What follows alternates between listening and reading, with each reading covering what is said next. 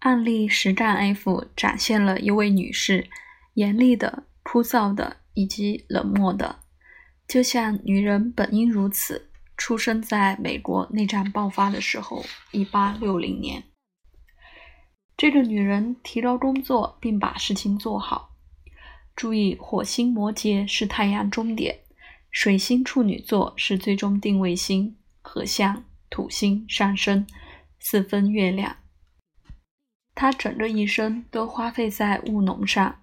他的星盘有其他东西，得找到一个通道跳出它进行表达。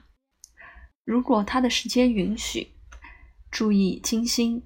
落在耀眼的狮子座，毫无逊色，守护中天，并和海王星美学艺术有关联。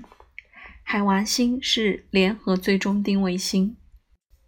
这个互补的形成，中天金牛，守护星金星狮子，三分最终定位星海王星，在那个年代被表达有很大的困难，特别是通过一个女性。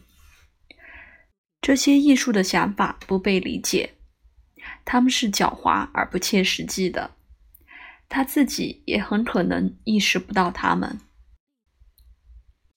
但是，通过中天延展的过程，管道也通过三个五分：金星和中天、月亮和木星、天王星和海王星。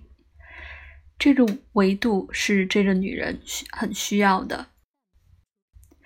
在七十六岁时，一九三六年，安娜·玛丽·罗伯逊·摩西太虚弱，不能再做务农的工作。在高龄时开始画画。他的星盘最后再说。摩西奶奶创造了历史。